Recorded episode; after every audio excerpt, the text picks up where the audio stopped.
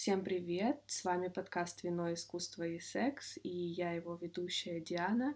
И у меня для вас есть очень классная новость, что наконец-то в подкаст вернулась, э, помимо того, что моя подруга, также моя коллега, которую вы знаете из самых первых выпусков. Мы делали много совместных выпусков с ней. Полина, искусствовед Полина, и теперь мы официально вернемся уже к вот к такому проекту «Вино, искусство и секс». Так что поприветствуем Полину. Да, всем привет, я рада снова быть здесь. А и я о чем же мы сегодня с тобой будем говорить? А, ну, начнем всегда с вина, какое вино мы пьем, поскольку мы записываем это все в начале весны, а, и у нас уже такое достаточно весеннее настроение, праздничное, поэтому мы пьем а, французское вино розе из региона Прованс, что, в принципе, он славится розовыми винами, этот регион, там эти вина пьют всегда. Я думаю, что вот завтрака до позднего вечера пьют розовые вина, и самые мои любимые из них — это Мироваль, а, так что всем рекомендую. Я думаю, многие знают уже это вино, оно настолько знаменит. Ну очень, да, Мироваль. Ну, я, я буквально несколько лет его открыла, я была в таком приятном шоке того, насколько оно вкусное. Но сегодня мы хотим поговорить, у меня уже был прямой эфир на эту тему, и сегодня мы посмотрим на эту тему через призму как раз-таки искусства. Мы будем говорить о сексуальной ориентации, о гомосексуальности, и все это через призму искусства. Не только гомосексуальности, я еще припасла пару историй на тему, например, бисексуальности и даже трансгендерности. Uh-huh. Но трансгендерность не рассматривается как сексуальная ориентация. Давайте для начала определимся, что же такое сексуальная ориентация, как она определяется, какие есть ее виды и о чем мы вообще говорим. Сексуальная ориентация — это такое романтическое влечение, очень важно это понимать, что это именно романтическое влечение, которое, естественно, включает в себя сексуальный подтекст к людям своего пола или противоположного пола, или к обоим полам э, влечения. Почему я сказала, что очень важно учитывать романтическую составляющую в этом во всем, потому что помимо сексуальной ориентации, э, есть еще понятие сексуального поведения. Что такое сексуальное поведение? Это когда, например, мы себя идентифицируем как э, гетеросексуальный человек или гомосексуальный человек или бисексуальный человек, но при этом всем, что мы хотим заняться сексом с людьми либо своего пола, либо в случае гомосексуальности противоположного пола. И э, желание вот это сексуальное, оно никоим образом не дает определение ориентации человека, потому что, э, во-первых, ориентация человека это что-то это о самой, самоидентификации. Если мы не говорим о пуританских странах, где людям приходится это все подавлять, но да, это всегда о желании также романтики с человеком. То есть на вопрос, вот у меня очень часто бывает в директе вопрос э, от девушек о том, что вот, а если мне вот сексуально привлекает моя подружка, или вот если там мне привлекает мой друг, то это не говорит о сексуальной ориентации. Это скорее очень. желание поэкспериментировать, да, попробовать. Да, именно, именно это вот о поиске себя. Также есть разные моменты, к примеру, э, для людей вот с высокой половой конституцией, если они находятся либо в местах лишения свободы, либо на кораблях, либо в армии, либо еще где-то, э, то они, это называется заместительное сексуальное поведение, то им уже они будут заниматься сексом с людьми своего пола, но при этом всем они не станут от этого гомосексуалистами, гомосексуалистами, гомосексуалистами гомосексуалом. Вот. Но они не станут от этого гомосексуалами. Это важный такой момент. И также у подростков с высокой половой конституцией они тоже очень часто экспериментируют, потому что у них банально нет, э, они стесняются познакомиться с кем-то mm-hmm. из противоположного пола или еще что-то. Но у подростков мальчиков это редко бывает. Э, секс-пенетрация это будет оральный секс. У подростков девочек там по-разному. Я, насколько знаю, процент э, людей не цисгендерной ориентации всегда остается одинаковым, да, на протяжении всей истории. Да, это 5%. Mm-hmm. Плюс-минус всегда 5%. То есть, mm-hmm. когда мы слышим историю о том, что вот, а, вот это очень любят люди из стран СНГ, прям обожают это, вот это пропаганда геев, mm-hmm не, мы не можем говорить о пропаганде. Нельзя пропагандировать ориентацию. Человек, с ней было проведено множество исследований. Сейчас все ученые сходят, сходятся в одном, то, что с ориентацией человек рождается. Никакие социально-культурные факторы не могут изменить, э, повлиять на это, не могут сделать ничего. Человек рождается с определенной ориентацией. Конечно, если там вот в плане стран э, более таких пуританских, человек может долго в себе это подавлять, но природа всегда возьмет верх. То есть если мужчина гомосексуал, будет жить с женщиной очень долго, у него все равно не будет эрекции, будут проблемы с эрекцией, не будет эякуляции, чего-то еще, подавленная агрессия, все подавленные эмоции, там будет множество-множество проблем. Так что очень важно, когда мы говорим, что о ориентации человек с ней рождается. И когда дети растут вот в семьях гомосексуалов, а, они, процент детей, которые вырастают тоже гомосексуалами, абсолютно аналогичен проценту детей, которые вырастают в обычных семьях. Поэтому. Очень интересно. Ну, вот э, говоря о, об искусстве и, в частности, о Древней Греции, например, о мифологии, можно быть абсолютно в шоке от того, какое количество гомосексуальных связей происходило между богами. Я уже жду. Знаешь, э, в Древней Греции существовало такое понятие, как филос. И очень часто этот термин переводится и в английском языке, и в немецком, и в русском переводится как братская любовь. Хотя на самом деле этот термин намного, намного шире. Это определяет любую любовь, кроме любви романтической, в том числе любовь матери к ребенку, брата к сестре, товарища товарищу, и в том числе э, отношения, которые возникали между мужчинами, которым было интересно попробовать что-то. Угу. Так как общество не имело таких строгих предрассудков, как сейчас, против гомосексуальных связей. И мужчины, особенно в армии, как... я, в общем, понимаю, да, почему это происходило, они были совершенно изолированы от женщин, и они экспериментировали. А также было э, явление, которое называется словом, которое в русском языке звучит как очень неприличное ругательное слово «педерастия». Mm-hmm. Это вот мы привыкли, что, наверное, чьи-нибудь там девушки или представители старшего поколения, когда ругаются на геев, используют слово «педераст». Хотя на самом деле это слово совершенно не ругательное, это термин, который обозначает отношения между зрелым мужчиной и ю, юношей. Mm, okay. И это совершенно не обязательно подразумевает сексуальные отношения между ними. Это своеобразная роль воспитателя и ученика. Mm-hmm. То есть зрелый мужчина поддерживал юношу, чему-то его обучал. И, конечно, зачастую они вместе жили, в том числе вместе были на войне, были в изоляции, и, конечно, очень часто между ними возникали какие-то эксперименты. И отсюда мы заимствуем вот это слово, используем его в плохом негативном смысле. Хм. А у меня к тебе сейчас вопрос один такой короткий. Когда мы говорим о вот этих всех историях, да, о вот отношении юноши и зрелого мужчины, а можем ли говорить здесь о изнасиловании? Безусловно, да, к сожалению, безусловно, да, потому что греческая мифология, она полна всех этих историй.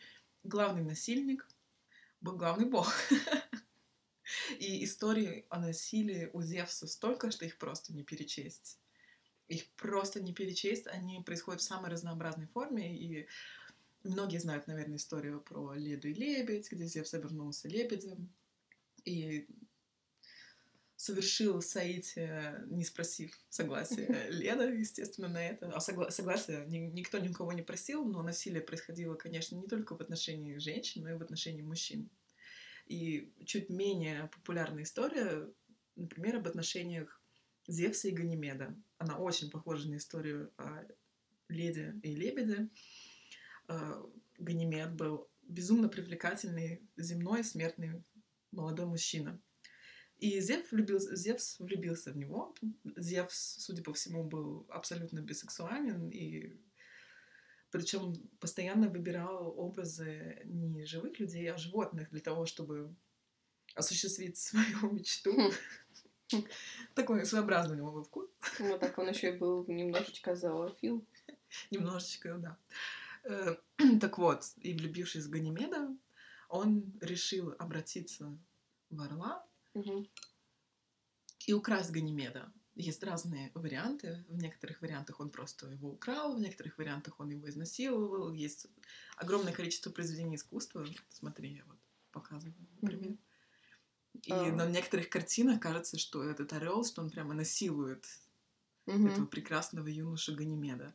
И унес он его на Олимп, и там Ганимед стал богом, он стал бессмертным, стал виночерпием, у него была такая должность. Мгм.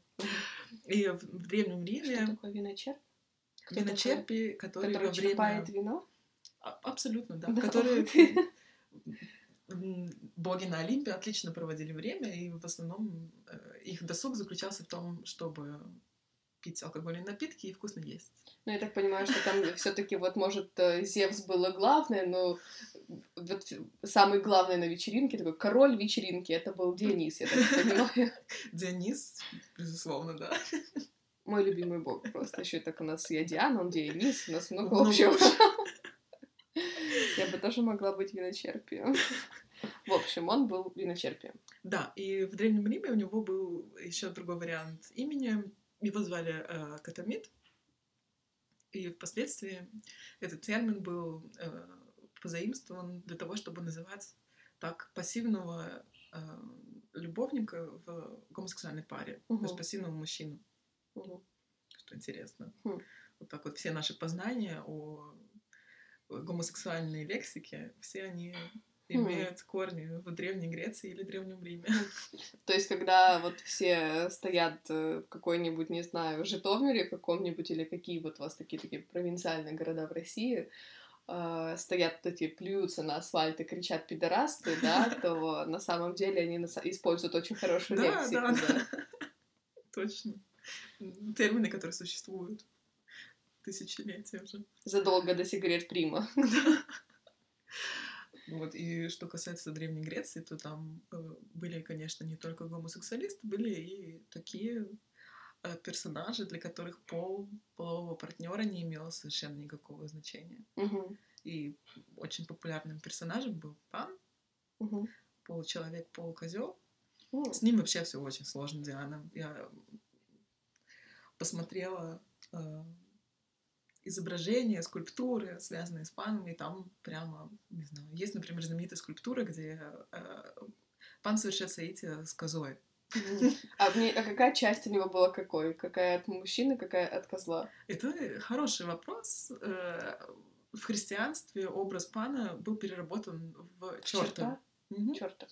То есть демон, черт, дьявол, по сути, это безобидный, совершенно любящий веселье и играть на свирели пан. Никому не нравятся люди, которые любят веселье.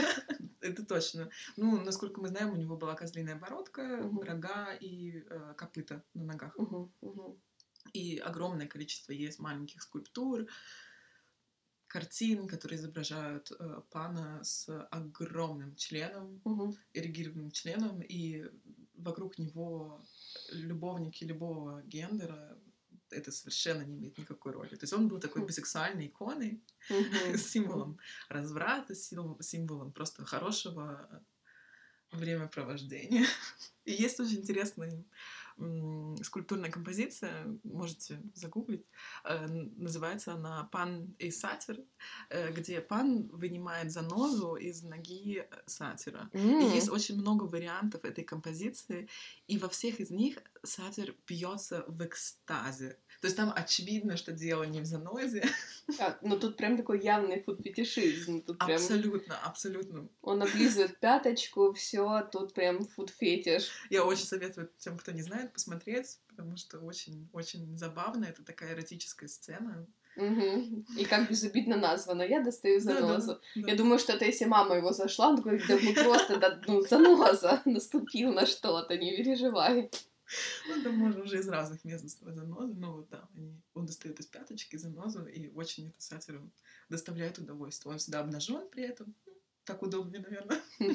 Ну да, там, ну, чтоб дальше никуда не ушла заноза.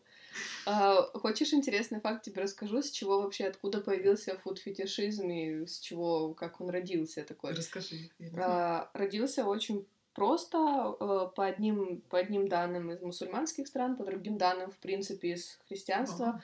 Почему? Потому что банальный ответ: женщины носили очень облегающую одежду постоянно, все было спрятано, все было скрыто. А, и потом в один момент у них начали, вот было ступни, они ходили много босиком, они ходили mm-hmm. там, поднимая платье, это все. Uh-huh. И ступни это была одной частью, которая нужно было приподнять немного платье, то есть там, ну, кисти рук, окей, ты ничего не приподнимаешь для этого.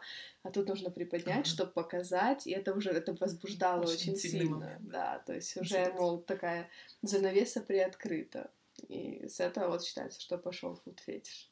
А как ты думаешь, такой вот кинг, как фуд-фетиш, он приобретенный или врожденный? Mm, хм. Здесь, э, не, на самом деле абсолютно приобретенный, потому что, в принципе, любой фетиш приобретен. То есть да. какое-то в детстве было яркое событие, которое было очень яркое событие, которое вот отпечаталось mm-hmm. в памяти, а, и оно проходит вот сквозь года и доставляет это сексуальное возбуждение. То есть где-то что-то увидел, где-то что-то возбудило, и все. То есть даже, например, считается до сих пор неизвестна природа педофилии, откуда это врожденное или приобретенное.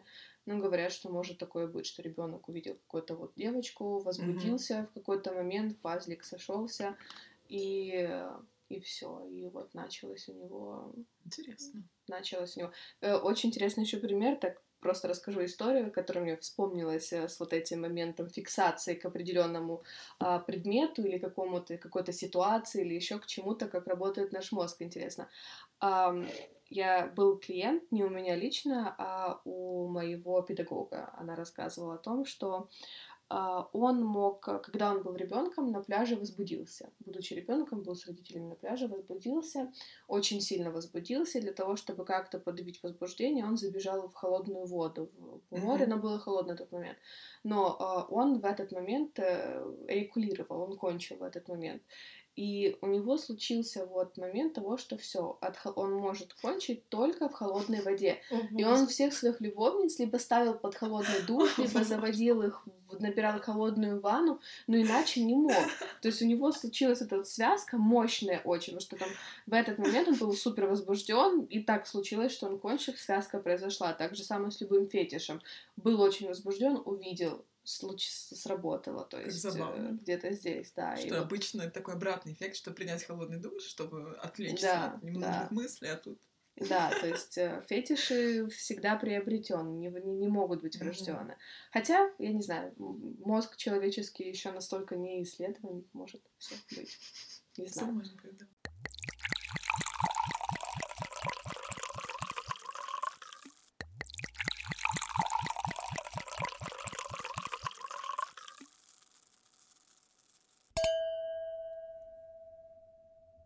Вернемся к нашему пану.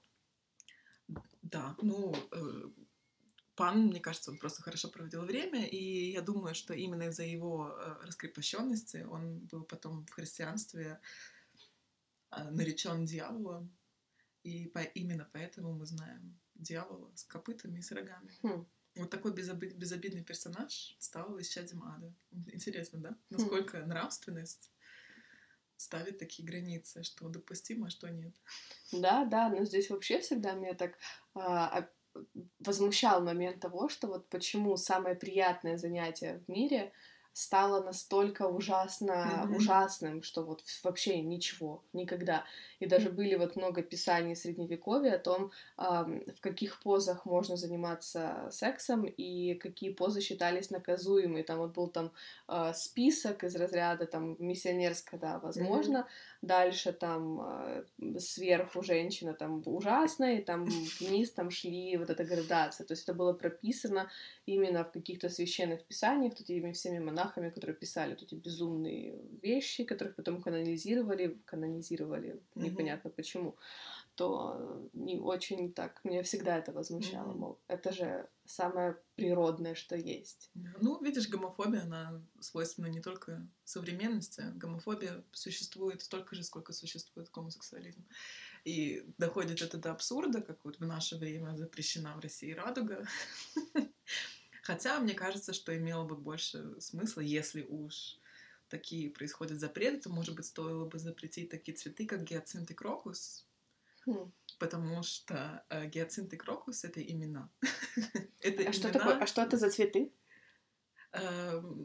Гиацинт, крокус. Крокус это такой цветок, который очень рано весной цветет, а гиацинт стоит у тебя на кухне на столе. Ага, Мгм. он еще пахнет. Да, так. да. Именно.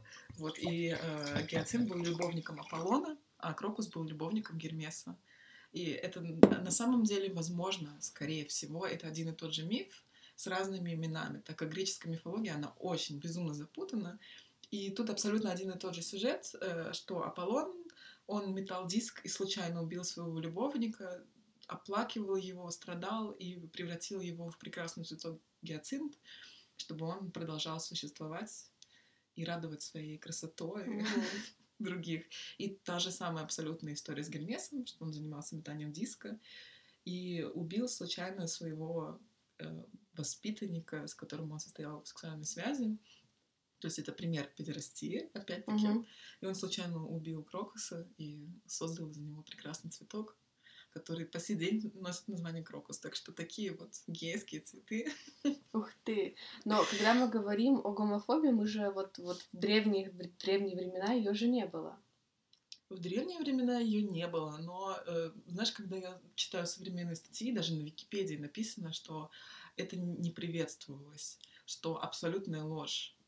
Педерастия не приветствовалась только тогда, когда один из э, партнеров был слишком юн. То есть, если это был 13-летний мальчик, растление э, малолетних детей не приветствовалось, что очень разумно, здорово и правильно.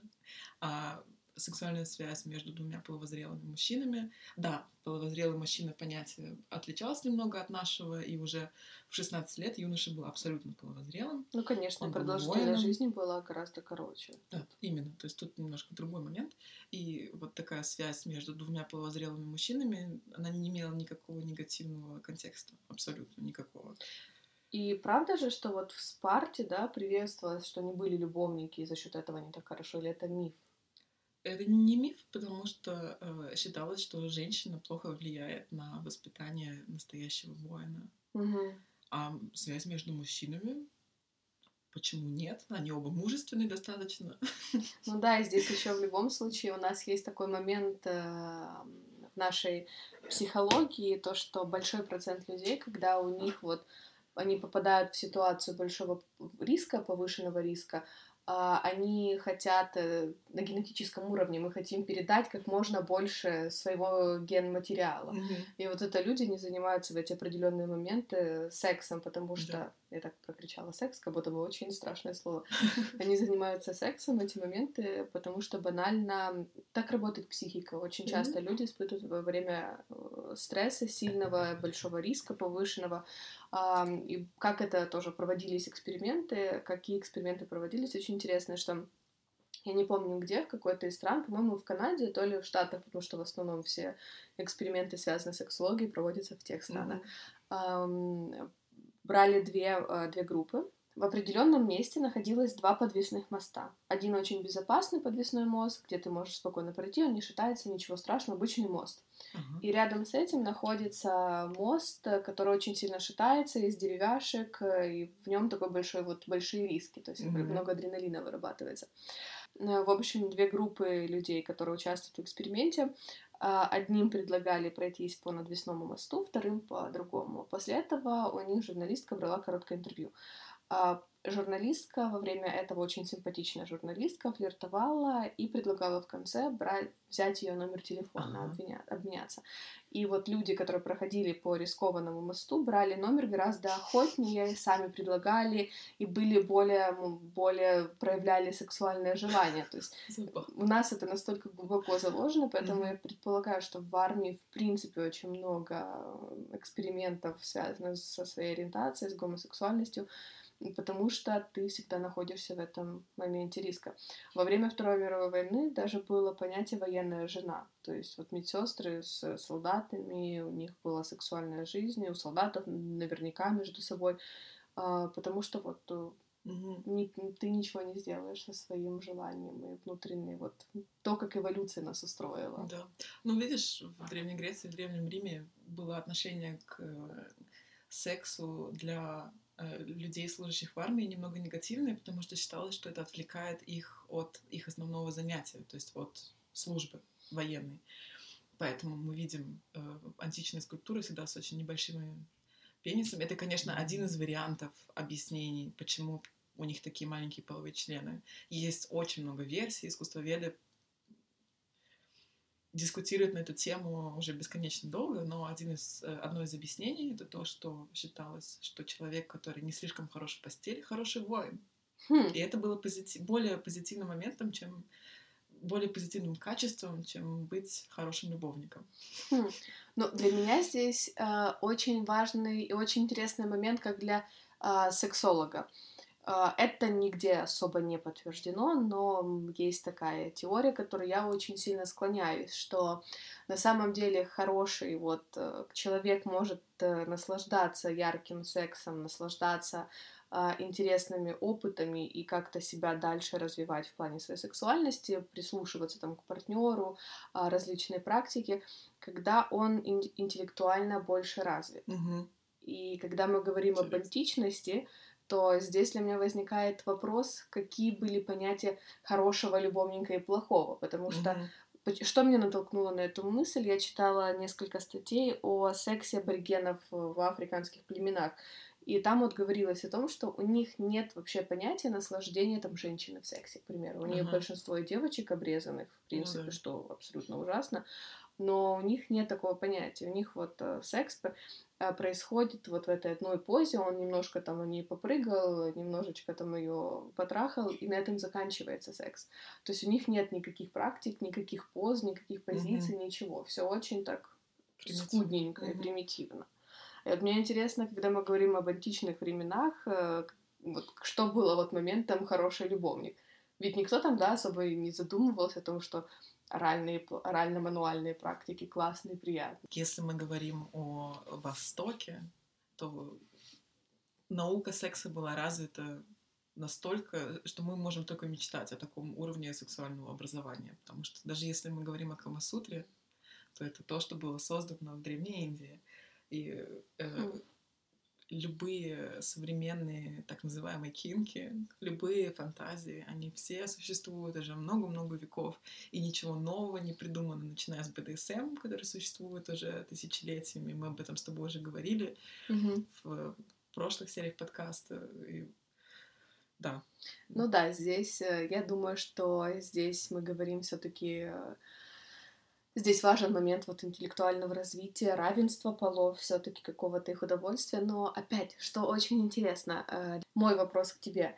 э, Ведь я вот тоже, поскольку сейчас я много изучаю вот о том о истоках сексуальности, истоках вот этих всех э, фетишев, что откуда пошло, и там рассказывается очень много о том, что в Древней Греции женщин считали не то что второй сорт, их считали даже ниже, чем второй сорт, что вообще это что-то такое непонятное. Ну, Я бы не сказала, потому что, э, насколько мы знаем, женой Зевса была Гера, и кто из них управлял Олимпом, это еще большой вопрос. И каждый раз, когда Зевс совершал какие-нибудь не очень дальновидные поступки, или каждый раз, когда он перевоплощался в какое-нибудь животное и кого-нибудь насиловал, Гера мстила ему со всей фантазией, какой только могла. И как раз у меня для тебя есть еще одна история.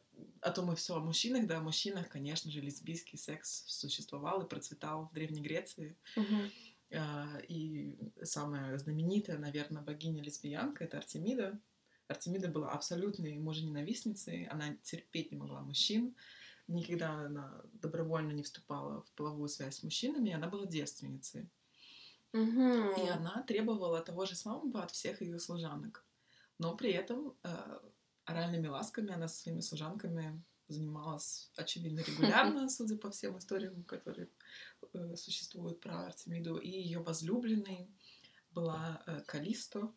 Ее очень часто в русских источниках называют ее служанкой, она была ее любовницей. Но Калисто была безумно привлекательна не только для дам, но и для мужчин. И Зевс, который, как мы знаем, обладал неплохим очень вкусом и всех самых красивых он всегда подмечал и не оставлял без внимания. Э, существует много разных, абсолютно разных интерпретаций, как именно Зевс соблазнил Калисто. Э, я думаю, что наиболее вероятная версия, что он э, принял сам образ Артемиды, угу. совершил половой акт с Калисто, и она забеременела. И когда Артемида, уже настоящая богиня, купалась вместе с Калисто в реке, она увидела, что та беременна, что у нее появляется живот. И она рассверепела, превратила ее в медведицу.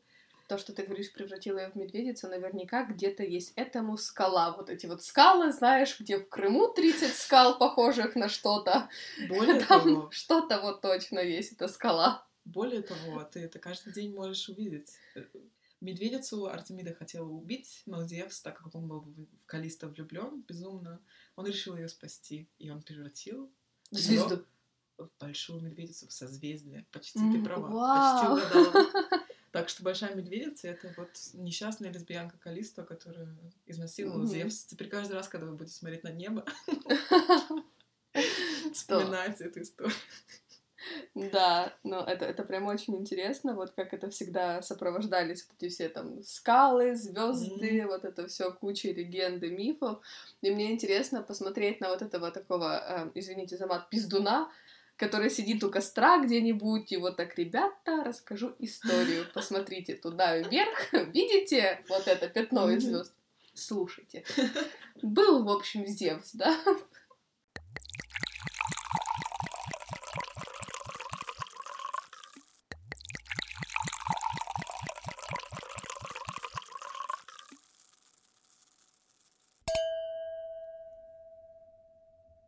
Ой, еще хотела тебе рассказать, мне кажется, очень интересно. Эм, существует всегда, мне кажется, вопрос, для кого секс лучше, для мужчин или для женщин? И мы никогда не узнаем, потому что мы, в принципе, если мы не меняем э, пол, и даже если мы меняем пол, мы все равно не можем а, абсолютно глубинно познать, какое удовольствие получает противоположный пол от секса. Здесь очень тоже важный момент сказать о том, что вот как когда происходит операция на гениталиях, то люди понимают, что у них э, с вероятностью, большой вероятностью будет полная энергозмия, потому что мы не можем продублировать клитор, и мы не можем продублировать пенис. То есть здесь... В реальной жизни это так, в мифологии это иначе. А, хорошо, извините. В мифологии есть мой... Это одна из моих самых любимых историй. Персонаж по имени э, Тересий.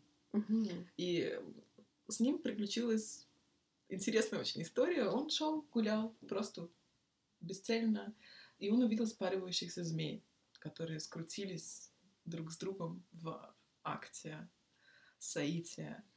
Мне кажется, это абсолютно твоя фантазия. Там вообще такая история. Да-да.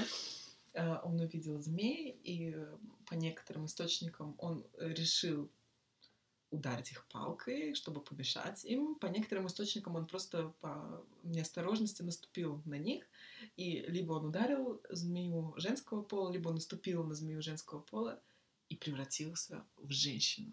Представь себе. Mm-hmm. Вот. И Гера и Зевс сидели на Олимпе, очевидно, после каких-нибудь прекрасных нектаров и после хорошей трапезы, и у них завязался спор. Для кого же секс лучше, для мужчины или для женщины? Не такая семейная пара, которые уже много лет вместе, им вот э, хотелось разрешить этот вопрос, кто же, для кого же лучше. И единственный смертный, который испытал это на себе, был как раз-таки Тересий, потому что он родился мужчиной, был половозрелым мужчиной, состоял в связи с женщиной, потом он после этой истории со змеями э, стал женщиной и вступил в половую связь с мужчиной. Соответственно, испытал и то, и то. Они пригласили его, недолго думая, на Олимп и сказали ему, ну расскажи нам, для кого же секс лучше, для мужчины или для женщины? Как ты думаешь, что он ответил? А, для женщины? Да. Он сказал, что для женщины секс лучше в 9 раз. Я даже... Очень интересно, почему он выбрал именно цифру 9, э, потому что ведь на женском клиторе, ну, я не знаю, 9, почему я так сказала, ведь э, на женском клиторе в два раза больше нервных окончаний, чем на мужском половом члене. Плюс mm-hmm. только женщины могут испытывать мультиоргазмичность. То есть э, я уже говорю, писала много раз и говорила о том, что орга- оргазм состоит из четырех э, фаз. Это фаза возбуждения, плата, оргазм и э, рефлек- рефлекторный, рефлек- как правильно, рефлек- рефлек- рефлекторного периода, то есть спада возбуждения. И когда вот мужчина входит в спад, э, входит в состояние рефлек- рефлекторного периода, то он уже не может вернуться обратно на стадию плата, а mm-hmm. если женщина продолжает стимуляцию, она испытает мультиоргазмы. Не все, безусловно, это нормально, если вы не испытываете мультиоргазмы, абсолютно нормально, но вот у некоторых женщин есть такая способность, так что поэтому я предполагаю, что да, для женщин. Интересен прав, да, так что мы можем радоваться, что мы женского пола. Да, да, да. И что мы женского пола в 21 веке, когда еще есть такая вот наука развита, как сексология, mm-hmm. которая говорит о том, что с тобой все хорошо, mm-hmm. с тобой все нормально. И... еще есть такое прекрасное понятие, как феминизм. Слава богу. Мы живем да, эпоху да, феминизма. Да.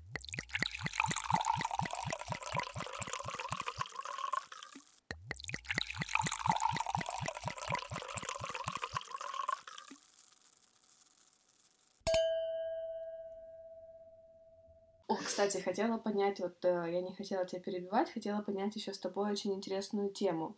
А, это, кстати, когда мы говорим о феминизме, важно понимать, что феминизм а, не борется исключительно за женские права. Он, в принципе, о равенстве. Это очень важно понимать. И для меня, для тебя, как для таких феминисток, очень интересный момент того, насколько мужское изнасилование нигде никогда не обсуждается. Хотя процентарно можно еще поспорить. Потому что мы когда вот, вот говорим о всей этой токсичной маскулинности, о том, что мужик должен, мужик обязан, эм, и очень часто женщины манипулируют вот этим всем, мол, ты что, ты меня не хочешь трахнуть, я же такая вся красивая, mm-hmm. в белье к тебе пришла. И это тоже изнасилование, ведь мы не говорим об активном согласии вот в, этом, да. в этот момент. Я думаю, что каждая женщина наш такое испытала. И еще вот у нас есть такой момент обиды, если мужик не хочет, не хочет заняться да. сексом. Обиды, мол, почему? А если мы не хотим заняться сексом, мужик настаивает, такие, он что, серьезно? Он хочет меня изнасиловать. Он хочет меня изнасиловать. И здесь вот для меня тоже интересно, а, как это было вот в мифологии и в искусстве поднимался момент мужского изнасилования. Да, к сожалению, вопрос вообще никак не поднимался, потому что э, секс без согласия женщины — это был просто секс. То есть это было абсолютной нормой. И, насколько ты знаешь, э, замуж выдавали по расчету, и это было абсолютно нормально. И женщина должна была продолжить род, должна была родить детей, и в идеале чем больше, тем лучше. Поэтому вопрос изнасилования не поднимался совершенно никак. И даже самые прекрасные произведения искусства, Даная Рембранта, Зевс явился к ней в образе золотого дождя и совершил с ней соитие. То есть на современный взгляд это то же самое изнасилование, и неважно в образе кого приходил Зевс, дождя, орла, лебедя, чего угодно. Все равно это было соитие без согласия женщины. Угу. А мужском изнасиловании были какие-то хоть что-то, хоть где-то? Да, Гера абсолютно. Гера вообще очень жесткая женщина, скажем так. Она у нее никаких понятий морали не было, она была супер ревнивая и была при этом супер страстная, она себе позволяла все что угодно, и поэтому Гера могла точно так же, как и Зевс, влюбиться в смертного, в простого, и изнасиловать его или выдать себя за кого-то другого, чтобы вступить в половой акт. То есть акти- тема активного согласия была чем-то настолько неизведанным и неизвестным, и никто не задумывался о том, что в этом есть какая-то, хм. какой-то момент, преступный момент, хм. что идти против чьей-то воли, что это плохо, и что это травмирует. Но здесь тоже очень интересный момент, если вот мы посмотрим, да, в, в наше вот прошлое, и мы думаем с таким ужасом, мол, боже, там было столько изнасилований, столько всего. А, ведь, к примеру, в средневековье, опять-таки, считалось, что для того, чтобы женщина зачала ребенка, это очень долго так считалось, вплоть там до, я не буду брать и обманывать, но вот вплоть до не так давних пор. Мгм. Считалось то, что для того, чтобы женщина зача- смогла зачать ребенка, ей тоже было необходимо было оргазмировать. Ей, было, ей Мгм. необходимо было испытать оргазм, потому что секс всегда Серьёзно? рассматривался, да, с точки зрения мужчин, что вот Ага. Для эякулят, для того, чтобы родить Ой, ребенка. мы бы тогда бы вымерли уже очень давно. Вот. За человеческий род. Да, и считалось то, что вот и вот в викторианскую эпоху, что тоже интересно, а, даже вот опять-таки, да, мы говорим о этих всех мифических оргазмов э, вагинальных, которых Мгм. не существует, мы говорим о женском оргазме. А До изобретения вибратора у врачей была вот эта должность того, что они, они стимулировали Мгм. пальцами, пока вот э, якобы это помогало лечить истерию. То есть они, по сути, мастурбировали слышала пальцами женщине, пока она не кончит, для того, чтобы облегчить ее участь э, в этом мире. И тогда никто не говорил о, разврате, хотя да, мы говорим о чем? Мы говорим о том, что это, это было вот те времена прикасаться к половым органам, гениталиям, это было что-то из ряда вон выходящее, потому что считалось это таким вот медикаментозным моментом, и уже, конечно, с появлением вибратора врачи уставали меньше в конце рабочего дня. Вот. И вот, в, вот со средневековья считалось то, что женщина должна испытать оргазм. Но я уже писала пост о нонконкордантности, когда наше тело реагирует не всегда так, как реагирует наш мозг. И да, правда, некоторые жертвы изнасилования, они оргазмируют во время изнасилования, но не потому, что они хотят этого, не потому, Да, что им приятно, да. потому что так работает и работают их гениталии, Мгм. потому что так было комфортно нашим древним предкам, а, для того, чтобы испытать хоть хотя бы какую-то физическую разрядку, даже Мгм. потому что тогда никто не говорил о сексе как удовольствии или о сексе по любви или еще о чем-то. Вот. И что самое интересное, это то, что а, когда вот э, в России поднимался вопрос о, об абортах, один из, э, один из членов Думы, я не знаю кто, не, не помню его фамилию, а, он сказал о том, что если женщина во время изнасилования испытала оргазм, то, зна- то она... Нет, даже не так, извиняюсь, я неправильно выразилась, что если женщина во время изнасилования забеременела, то ей нельзя делать аборт, потому что ее организм должен был сам придумать, как избавиться от этого ребенка. И Да. это было буквально недавно. Конечно, он потом извинялся и говорил, что его неправильно поняли, но здесь очень сложно неправильно понять человека. Это настолько ужасно, что у меня даже нет никаких комментариев на этот счет. Мне кажется, что даже в эпоху маньеризма люди были более прогрессивные. Ну, поэтому вот, когда мы говорим о средних э, веках, то это не так уж и далеко. И хорошо, мы сейчас говорим на примере там Украины, России, Европы, но если мы посмотрим в любую вот часть Востока, там же происходит до сих пор безумие. И с обрезаниями, и с э, браками по расчету, с маленьких девочек со взрослыми мужчинами. И вот буквально несколько лет назад был случай, когда восьмилетняя девочка умерла от изнасилования, когда ее замуж выдали. То есть, да, средние века от нас никуда не ушли.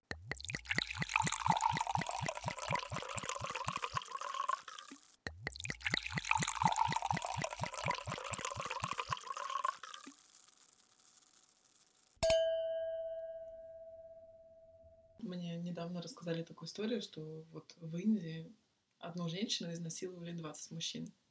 И во время судебного заседания они были оправданы. И причиной тому было, что они сказали, а почему она выходит из дома без сопровождения. Она виновата. Да, ну это очень-очень грустная тема. Ну, Вообще изнасилование в восточных странах — это то, о чем говорят очень мало, об этом нужно кричать, потому что там его очень много.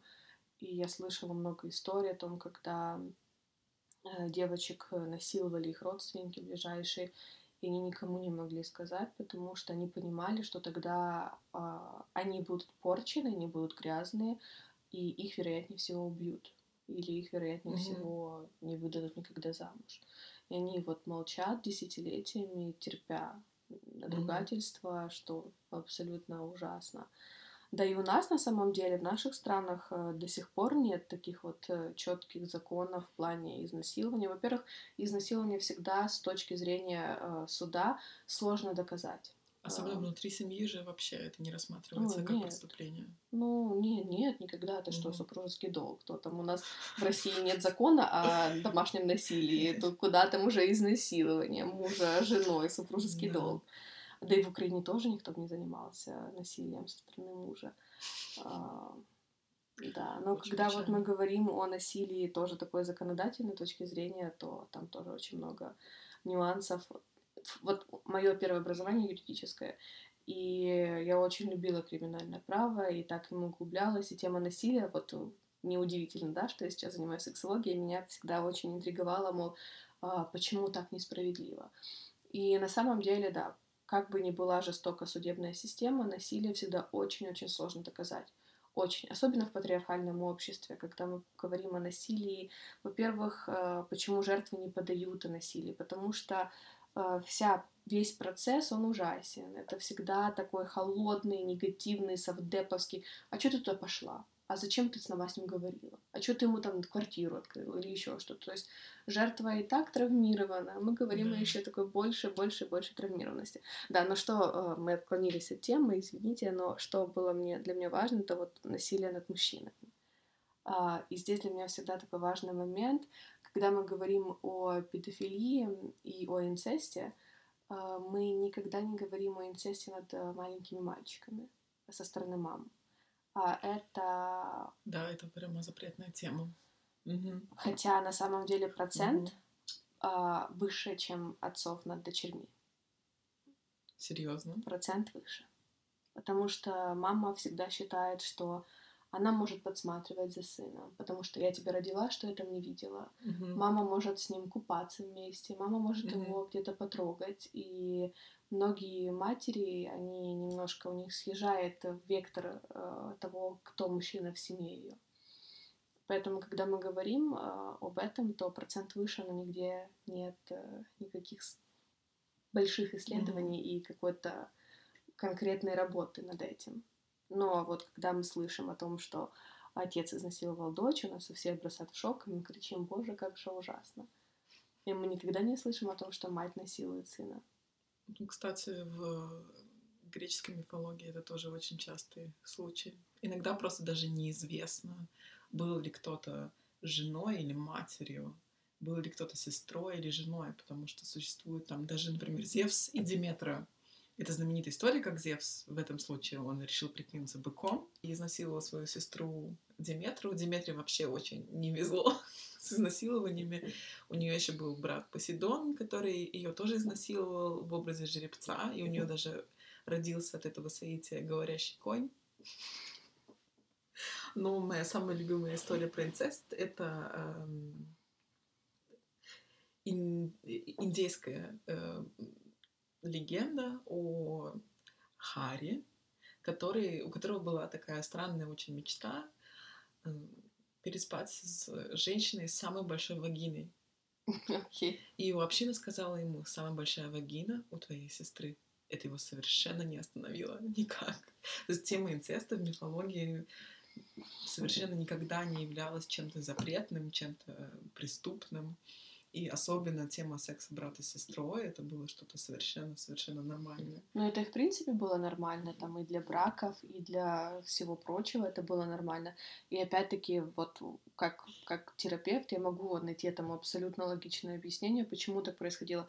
Очень часто мы говорим о, если особенно взять, там, богатые семьи, зажиточные, там, или не крестьян, которые жили очень обособленно, они жили далеко от всех, и это было, по сути, есть ты и твой брат и ты уже вступаешь в какой-то вот пубертатный возраст, когда у тебя уже начинают играть гормоны, и у тебя есть э, рядом человек, с кем ты рос, с кем ты купался в одной бане, плюс никто же там купался там в одной бане, тогда даже если мы говорим о средних веках, где никто никогда не купался, но тема ноготы была всегда абсолютно нормальной и абсолютно приемлемой, и ты живешь, вот с кем-то, кого ты уже видел, знаешь, у кого есть гениталии, которые могут тебя удовлетворить, поэтому о теме инцеста здесь прям, да даже до сегодняшнего дня очень часто, очень часто близнецы и близняшки занимаются тоже сексом либо втроем, либо вдвоем, потому что они настолько вот э, привыкли быть неразлучно вместе, что грань вот где, где заканчивается грань их э, семейных отношений, начинается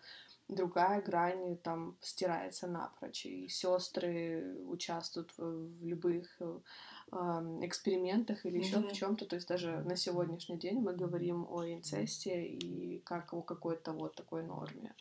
Ну, с точки зрения древних греков, наша история началась с инцеста, потому что бог времени Хронос эм, совершил соитие со своей сестрой Реей, с богиней Земли. И так началась история человечества. Так что... Ну, даже если мы говорим о Адаме и Еве, да, да, там Ева была создана из его ребра, что на самом деле тоже очень интересный момент.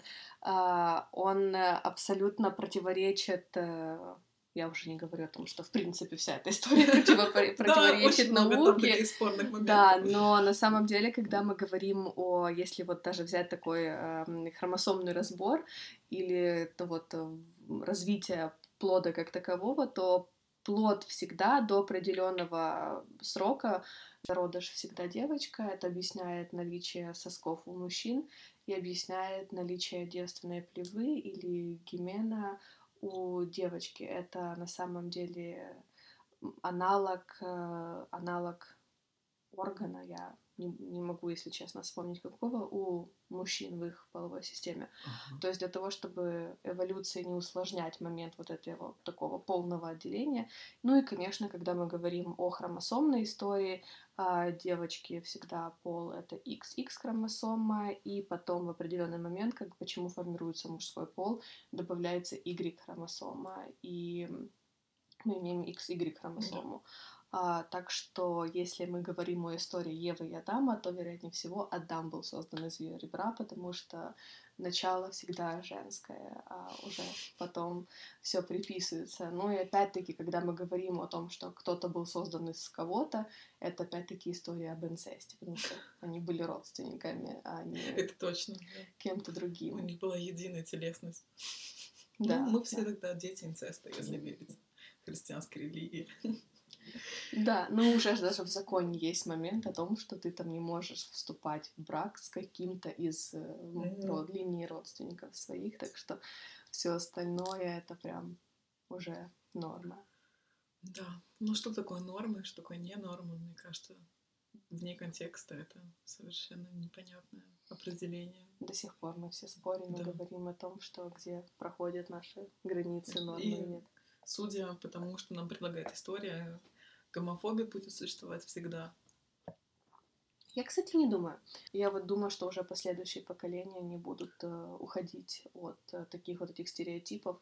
Хотя зависит все от воспитания опять. Все зависит от воспитания, и опять-таки история, если мы говорим о моем любимом маньеризме, к которому я всегда возвращаюсь и упоминаю его. Э, маньеризм — это течение в искусстве, которое можно сказать, что началось оно где-то в 30-х годах 16 века и продолжилось до конца 16 века. Э, и это, безусловно, время настолько свободное от любых предрассудков, что мы можем только завидовать.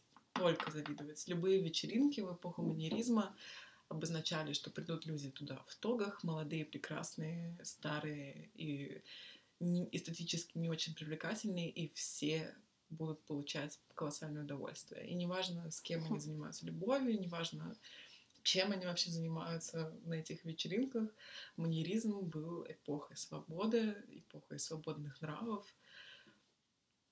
И никакого, никакой гомофобии особо не существовало, никто об этом не говорил. Они были фанатами античности, и так как в античности очень много историй про э, союз мужчины с мужчиной, они были большим поклонником, большими поклонниками такого, такое, такого сексуального досуга, скажем так. Но здесь тоже очень важно понимать, что против своей природы, против своих желаний они всегда будут брать верх.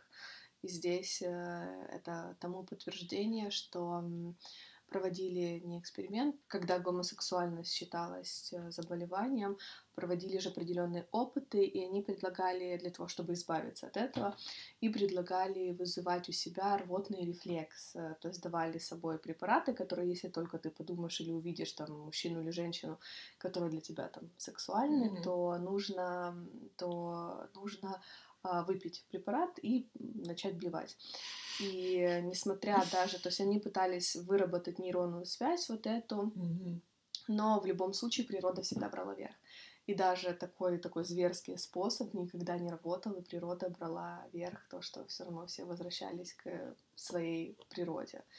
И... Слава и слава богу. То есть на самом деле, так для завершения хочу сказать о том, что меня вот будучи еще такой вот э, юной девушкой, несмотря там на то, что я росла в достаточно гомофобной среде, меня всегда вот безумно интересовал вопрос, ну а, а почему? Ну как бы ты же не можешь ничем, ну это же настолько нормально, это же настолько безобидно и безвредно, что вот ну вот а почему Потому принципе... что это противоречит э, демографичной, демографической политике. Потому что государство всегда хочет как можно больше детей, а дети возможны только при союзе мужчины и женщины. И... Mm. Вот я, кстати, здесь а, даже и не знаю. Либо это такой страх чего-то, либо... Ну, как это вот, знаешь, даже с демографией, если мы возьмем, все равно всегда был прирост, а не в минус. И наоборот, э, что бьет больше всего по демографии, это момент того, что когда люди становятся более свободны в своих действиях, в своих желаниях и более опять-таки интеллектуально развиты. Ведь посмотри на Европу, где мы с тобой живем. Здесь у всех максимум двое детей, то есть ты крайне редко встретишь семью, у которой больше двух детей, и это в основном такие прям зрелые-зрелые дети. То есть. Рожать до 25 это такой большой вопрос, а нужно ли. Да, раньше 25, как минимум в Австрии почти никто не рожает. Вообще. Не, не встречала почти таких людей. Ну, вообще. Поэтому... Ну, еще э, гомофобия — это следствие религии, потому что гомофобия началась для нас, если смотреть на историю, гомофобия для нас началась в Средневековье, когда христианство стало основной темой вообще везде. Да, и потом и Содом и Гоморра, и вот это все. Там, наверное, там наверняка я могу поддержать вот эту всю демографическую историю, потому что чума и прочее, прочее, прочее, что, мол, ребята, надо как-то тут плодиться. Плюс там сколько или сколько детей выживало из всех тех рожденных да. детей. То есть там выживал один ребенок. И вообще детская смертность, детская смертность была настолько высокой. Да, да. Так что я надеюсь, что мы все-таки придем к тому, что мы выйдем из этого замкнутого круга mm-hmm. Кошмара э, гомофобного. Да, и учитесь вообще на примерах истории тому, что гомофобия никогда никому ничего хорошего не принесла. Да, да. И запомните самое главное, что гомофобию нельзя пропагандировать, навязать, этим нельзя заразиться. нельзя пропагандировать. Да, да. Гомосексуальность нельзя пропагандировать, ее нельзя навязать, ее нельзя, если ваши дети будут видеть, видеть геев, они не станут геями или лесбиянками. То есть это самый важный момент, то, что человек таким рождается, и все. Есть, конечно, моменты того, что это приобретенное, но тогда мы говорим о сексуальном поведении, которое просто не терапевтируется терапевтами, и все. А так, все. Так что всем Главное... спасибо, кто были с нами. Главное просто знать себя. И принимать себя. И принимать. Да. Спасибо. Всем спасибо, кто были с нами. С вами был подкаст «Вино, искусство и секс». И, наконец-то, моя коллега вернулась ко мне в студию. Так что всем ярких оргазмов и до встречи. До встречи. Счастливо.